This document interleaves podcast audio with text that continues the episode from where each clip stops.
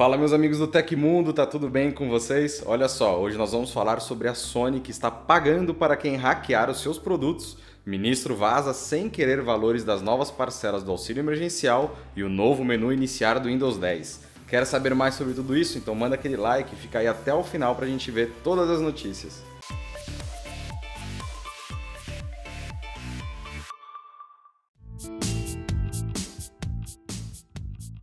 A Sony dará início a um novo programa de bug bounty para hackers éticos que denunciarem vulnerabilidades e bugs no PlayStation 4 e na PlayStation Network, incluindo acessórios e sistema operacional. Em parceria com a HackerOne, a empresa oferecerá gratificações em dinheiro para profissionais de segurança que apontarem falhas válidas. Os responsáveis por denúncias de vulnerabilidade relacionadas ao serviço da Sony poderão receber recompensas de 100 dólares até 3 mil dólares, enquanto descobertas no PlayStation 4 poderão render gratificações entre 500 dólares e até 50 mil dólares. Até o momento, a Sony já desembolsou cerca de 173.900 dólares para gratificar hackers pela descoberta de 88 bugs, a maioria deles no grupo de 400 dólares. O julgamento do valor da recompensa e da validade da descoberta é feita por especialistas da própria empresa. Apesar de parecer novo, o bug bounty da Sony está ativo há cerca de seis meses. Contudo, somente um grupo seleto de pesquisadores e profissionais participou até então. Desta vez, a companhia está abrindo as portas para toda a comunidade.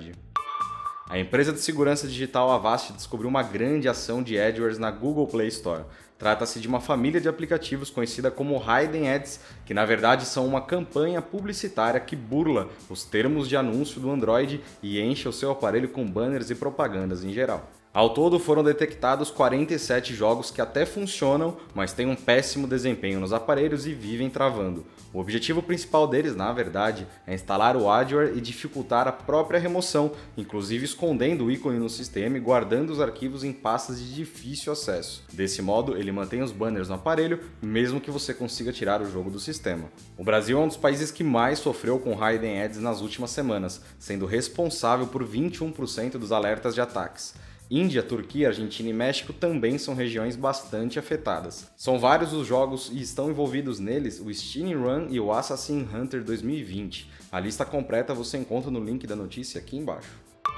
A Microsoft está preparando um novo menu iniciar para o Windows 10 e postou imagens de seu novo visual na página do Office 365 no Facebook. O menu iniciar sempre foi uma característica marcante do sistema operacional da companhia, passando de mero lançador de aplicativos no Windows 9X a protagonista da baixa aceitação do Windows 8. O novo menu iniciar terá um novo esquema de cores. Diferente do que vemos atualmente, as Live Tiles ou bloco dinâmicos terão uma cor de fundo que vai remeter ao tema usado no sistema, claro ou escuro. Essa mudança é parte do projeto Fluent Design que a Microsoft anunciou há alguns meses e que traz ícones renovados como aparência em alto relevo. No momento, quando o usuário desliga o modo live dos blocos dinâmicos, o fundo assume uma cor sólida. No novo iniciar, o fundo do ícone vai assumir uma aparência translúcida baseada no tema do Windows 10. A empresa não deu nenhuma previsão de quando vai lançar o novo menu iniciar, mas como as imagens são oficiais, esperamos que o recurso seja liberado em breve.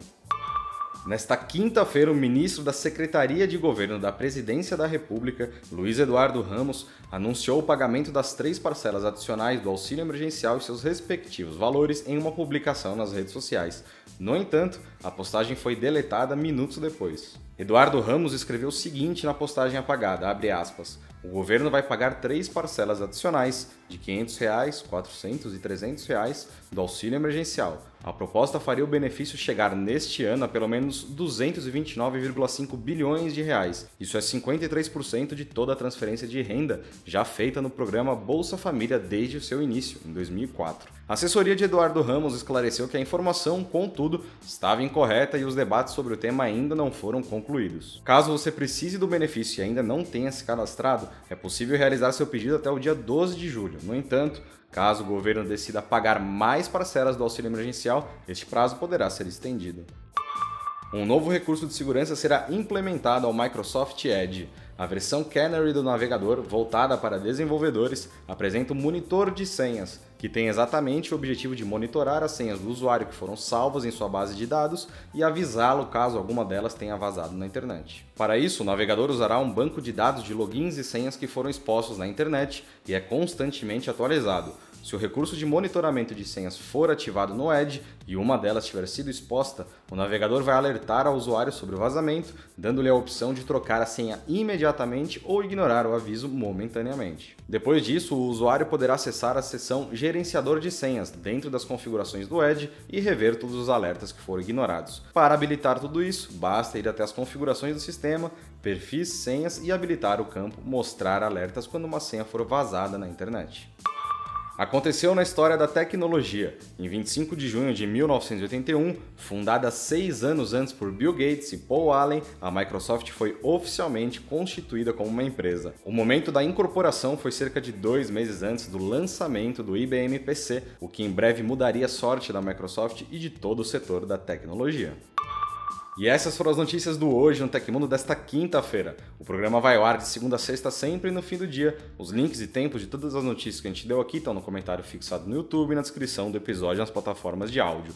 Quem quiser assinar o programa com podcast, os links estão na descrição do vídeo. Aqui quem fala é o Felipe Paião e amanhã tem mais. Ah, você pode me encontrar lá no Twitter pelo arroba Felipe Paião. Espero que vocês continuem seguindo as recomendações da Organização Mundial da Saúde. Um abração e até amanhã.